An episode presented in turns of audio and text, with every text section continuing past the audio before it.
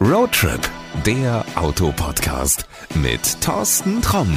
Heute habe ich einen echten Roadtrip gemacht, allerdings nicht so weit. Ich bin nur nach Detmold gefahren und ich bin zur Polizei gefahren. Ja, um mal über eine Zahl zu sprechen, die heißt 850. So, jetzt sagst du, ja, was, 850? Bist du irgendwo geblitzt worden, musst 850 Euro zahlen? Nein, auch das ist nicht der Fall. Aber Blitzen ist schon mal nicht so verkehrt. So, und der Chef hier in diesem Gebäude, das ist Peter Pauls. Peter, 850, du kannst mit dieser Zahl was anfangen. Erzähl mal, was steckt dahinter? Ja, hallo erstmal. 850, die Zahl steht für die festgestellten verurteilten Geschwindigkeitsverstöße im Laufe eines Tages, nämlich am zurückliegenden Karfreitag, bei uns auch unter dem Arbeitsnamen Car Friday. Also da haben wir im Rahmen eines Schwerpunkteinsatzes, der die Zielrichtung hatte, Tuning, Fahrzeuge zu überprüfen, festzustellen, zu überwachen und so weiter, auch Geschwindigkeitskontrollen durchgeführt und haben da eben diese 850 erschreckenden Verstöße feststellen müssen. Ja, für uns auch sehr überraschend und zeigt uns aber auch ganz klar, in dem Bereich gibt es viel zu tun. Deswegen werden wir da weitermachen. 850, wenn du jetzt sagst, naja, komm, das ist nicht so viel. Bei uns, keine Ahnung, in Hamburg oder so werden täglich so viele geblitzt. Also Detmold. Ich sage immer, ich komme aus Detmold. Das ist ein relativ kleines Fleckchen Erde. Also 850. Ich habe das gelesen und habe gedacht, äh, bestimmt Druckfehler. Also es sind irgendwie 85 oder so. Das wäre für mich normal gewesen. Das wären, glaube ich, auch Zahlen gewesen, Peter, wo ihr gesagt hättet,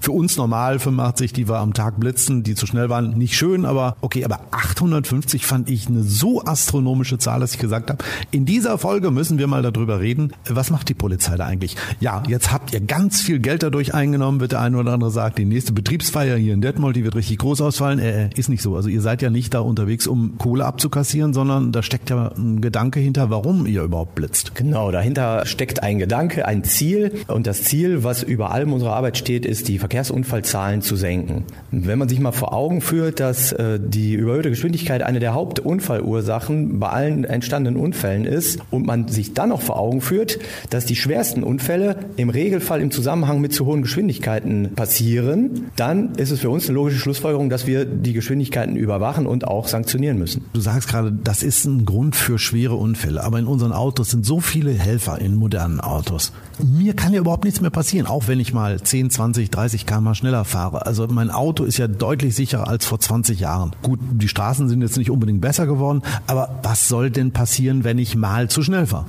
Also zum einen musst du ja nicht nur an dich denken, nicht nur du sollst sicher am Ziel ankommen, sondern auch alle anderen, die sich im Straßenverkehrsraum aufhalten. Klar sind die Assistenzsysteme, Fahrunterstützungssysteme etc. besser geworden. Nichtsdestotrotz haben auch die ihre Grenzen und die erste Grenze ist nach wie vor immer noch der Fahrer. Jede Geschwindigkeitsüberschreitung führt dazu, dass du weniger Zeit hast zu reagieren auf unvorhergesehene Ereignisse, sei es ein Fußgänger, der plötzlich auf die Fahrbahn tritt oder ein anderer Autofahrer, der sich anders verhält, als du es vielleicht gedacht hättest. Und genau das ist das Gefährliche. Die Zeit, die dir zur Verfügung steht, um auf die Situation zu reagieren, verkürzt sich und die Gefahr, dass Unfälle entstehen, äh, steigert sich massiv dadurch. Du klingst jetzt wie mein Fahrlehrer. Der hatte dann auch immer noch irgendeine so Formel in petto. Jetzt ohne Quatsch, ich habe die wirklich vergessen. Das hatte irgendwas mit Bremsweg zu tun, dass sich das dramatisch erhöht erhöht. Ist das das Risiko dabei? Also wenn ich 20 km/h schneller fahre, dass mein Bremsweg deutlich länger wird? Oder andersrum gesagt, da wo ich vielleicht schon stehe, ich noch mit 20, 30 km/h in dem anderen Auto oder in dem Fußgänger einschlage. Genau, ist ja eine Kombination. Ne? Also die Zeit, die du brauchst zum Reagieren und der Bremsweg, der sich daran anschließt. Du musst dir vorstellen, in der Zeit, wo du reagierst, fährt das Fahrzeug weiter und in der Zeit, wo du bremst, fährt das Fahrzeug ja auch weiter. Und das potenziert sich abhängig von der Grundgeschwindigkeit, die du fährst. Also je schneller, umso länger brauchst du, um zu stehen. Ja, ich habe es, glaube ich, eben angesprochen. Das Dumme ist ja auch, da wo du bei normaler Geschwindigkeit vielleicht zum Stehen kommst, bist du noch mit 20 km/h unterwegs unterwegs und bist du schon mal mit dem Auto mit 20 km/h irgendwo gegengefahren? Also ich selber jetzt noch nicht, das ist auch gut so, aber die Wucht, die dabei entsteht, ist natürlich immens. Andere Geschichte. Viele sagen, die Polizei blitzt nur, um Kohle zu kassieren. Dann gibt's ja auch noch Städte, Kommunen, Kreise, alles Mögliche. Das ist ein Geschäftsmodell. Ist es für euch wirklich wichtig auch, dass ihr viel Geld einnehmt durchs Blitzen oder kann die Polizei auch ganz gut aufs Geld verzichten? Also immer so ein schöner Gedanke. Vor allem fände ich natürlich super, wenn ein Teil des Geldes in, in meine Tasche fließen würde. Ne? Dann wäre ich, glaube ich, ein reicher Mann und würde viel häufiger solche Aktionen noch machen. Aber das ist natürlich nicht der Gedanke, der dahinter steckt. Wir versuchen das Ganze sinnvoll zu gestalten und das ist ein recht komplexer Prozess, der dahinter steht. Wir analysieren die Verkehrsunfalllage und wir analysieren natürlich, wo sind besonders gefährdete Bereiche, wie zum Beispiel Schulen, Kindergärten, Altersheime etc. Und das lassen wir dann in die Planung, wo, an welchen Stellen, wann gemessen wird, einfließen. Du hast es schon angesprochen, wir sind ja nicht die einzigen Player in dem Bereich, nicht nur die Polizei misst die Geschwindigkeit, sondern sondern auch die Kommunen. Und das ist aus unserer Sicht auch gut und richtig so, denn gemeinsam können wir so das Ziel erreichen, dass in Lippe langsamer gefahren wird. Ist das ein Konkurrenzkampf? Wer blitzt mehr oder sowas? nein, also nein. Klar werden die Zahlen irgendwo mal abgeglichen, aber da ist der Gedanke des Wettbewerbs überhaupt nicht dahinter, sondern wir verstehen das eher so, dass wir uns gegenseitig ergänzen. Die ähm, Messstellen werden auch abgestimmt, ne, dass nicht äh, sich da eine zu hohe Konzentration irgendwo bildet und ähm, von daher, also wir finden das und so empfinden wir es auch als, als Ergänzung und aus unserer Sicht ist das auch die einzige Möglichkeit, flächendeckend einen hohen Kontrolldruck zu erzielen. Das heißt, in Lippe muss man jederzeit und an jedem Ort damit rechnen, gemessen zu werden. Wo du das gerade ansprichst, ich habe so eine, so eine alte Erinnerung im Kopf, dass früher es so war, wenn man geblitzt wurde, dass ein paar hundert Meter weiter ein Polizist stand, der mich angehalten hat, also nicht mich persönlich, ich bin zum Glück bislang noch nicht so hier in Lippe geblitzt worden und dann gesagt hat, du, du, du, du bist jetzt 10 km zu schnell gefahren, das kostet jetzt, keine Ahnung, 20, 30 Mark, Euro, was auch immer. Äh, habe ich schon lange nicht mehr gesehen, dass das so ist. Also es gibt zwei Varianten der Geschwindigkeitsüberwachung. Einmal die mit anhalten, das ist die von dir beschriebene gerade. Das heißt, es findet eine Messung statt und in einem gewissen räumlichen zeitlichen Abstand dahinter halt eine Kontrolle durch die Polizei. Das heißt, du wirst tatsächlich rausgewunken, angesprochen, auf den Verstoß hingewiesen und hast dann, je nachdem wie hoch die überschrittene Geschwindigkeit war, die Möglichkeit direkt äh, dein, dein Verwarngeld zu zahlen oder wirst halt darauf hingewiesen, dass eine Ordnungswidrigkeitenanzeige gefertigt wird. Und die andere Variante ist halt, dass die Geschwindigkeitsmessung ohne Anhalten, das bekommst du im Regelfall nur durch den grellen kleinen rötlichen Blitz mit, ähm, der aber, äh, glaube ich, auch schon eindrucksvoll Wirkung entfaltet. Ne? Ist es nicht sinnvoller, wirklich auch die Menschen dann anzuhalten? Also ja, natürlich, dann kommen immer die Ausrede, ja, ich habe es aber eilig, keine Ahnung, meine Frau ist schwanger oder ich muss ins Krankenhaus oder sonst irgendwas. Ist es dann nicht sinnvoller, die Leute mal rauszuholen und zu sagen, ey, pass mal auf, das ist blöd, was du machst, gefährlich? Das auf jeden Fall. Also aus unserer Sicht ist das auch die effektivere Art der Geschwindigkeitsüberwachung.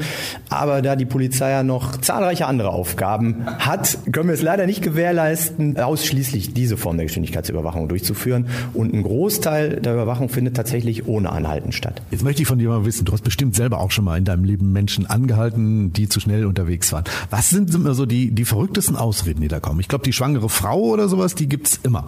Richtig, die schwangere Frau, das ist natürlich relativ leicht auch nachzuprüfen dann an Ort und Stelle. Und darüber hinaus sind es halt auch Ausreden, wo man merkt, ach, ich wusste gar nicht, welche Geschwindigkeitsbegrenzung hier gilt. Ach, da gibt es verschiedenste Geschichten und Ideen, die wir wir natürlich an Ort und Stelle dann uns erstmal anhören, aber äh, im Regelfall nicht dazu führen, dass, dass wir äh, das Verwarngeld nicht erheben. Also es hilft nichts, egal wie cool die Auswähle ist. Richtig, ja. Viele Menschen glauben, wenn sie in ihren Autos Assistenzsysteme haben, sind sie sicher unterwegs. Sie sind alle gute Autofahrer. Ich kenne keinen, der von sich behauptet, ein wirklich schlechter Autofahrer zu sein. Unsere Autos sind sicherer geworden. Ich glaube auch die Unfallzahlen an für sich jetzt mal über die letzten 10, 20 Jahre gesehen werden weniger. Aber es ist eigentlich immer noch wichtig, dass wir uns an die Regeln halten, oder nicht? Auf jeden Fall. Also das Ganze ergänzt sich ja. Die Rechtslage, die Regelungslage im Straßenverkehr ändert sich ja und wird halt auch an die Entwicklung im, im Bereich der Fahrzeuge angepasst. Nichtsdestotrotz wird es ja ohne Regeln nicht funktionieren, denn am Ende des Tages sitzt immer noch ein Mensch hinterm Steuer und lenkt und steuert das Auto. Wir sind ja noch weit davon entfernt, dass wir wirklich hier Fahrzeuge äh, Level 5, dieses komplett autonome Fahren auf die Straße bringen.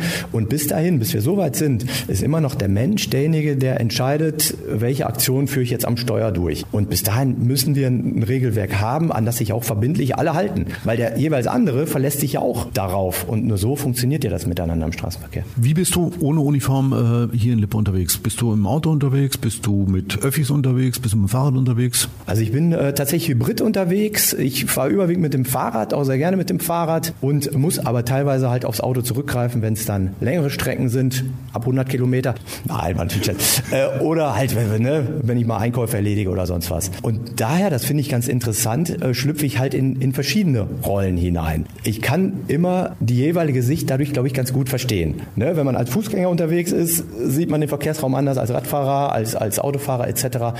Und von daher erlebe ich den Verkehrsraum vielfältig. Wie gesagt, meine Lieblingsfortbewegungsform ist das Fahrrad. Geht mir ähnlich. Also ich freue mich immer drüber, wenn Menschen auch rücksichtsvoll mit mir umgehen. Also jetzt nicht so 30 Zentimeter an mir mit dem Auto vorbeifahren, wenn ich mit dem Fahrrad unterwegs unterwegs bin oder wenn ich als Fußgänger unterwegs bin und der Radfahrer nicht unbedingt mit 30 Klamotten Zentimeter nah an mir vorbeiballert. Ich finde, Rücksichtnahme ist eine schöne Geschichte, was ich dann aber auch mal selber weitergebe. Also wenn ich, wenn ich erlebe, zum Beispiel, mich lässt irgendwo einer rein, ertappe ich mich ganz oft an der nächsten Ampel. Wenn ich da irgendwie stehe, lasse ich den nächsten auch rein. Sollten wir vielleicht mal mehr Rücksicht auf andere nehmen? Sollten wir einfach mal ein bisschen freundlicher werden? Ja, schön, dass du das ansprichst. Auf jeden Fall. Das unterstreiche ich mit drei Ausrufezeichen. Ähm, gegenseitige Rücksichtnahme ist das A und O im Straßenverkehr, um uns ein möglichst sicheres Ankommen an unserem jeweiligen Ziel zu ermöglichen. Genau das, wie du sagst, auch wenn man vielleicht Recht hat, muss man nicht immer auf sein Recht pochen. Es gibt immer mal Situationen, wo man dem anderen mal den Vorrang lassen kann und das auch machen sollte. Insbesondere wenn das Menschen sind, Kinder oder ältere Menschen, wo man vielleicht erkennt, die brauchen jetzt hier mal eine besondere Hilfe in dieser Verkehrssituation, dann sollte man auf jeden Fall seine eigenen Interessen und das eigene möglichst schnelle Vorwärtskommen im Straßenverkehr zurückstellen, um halt so ein gefahrloses Vorwärtskommen im Straßenverkehr zu ermöglichen.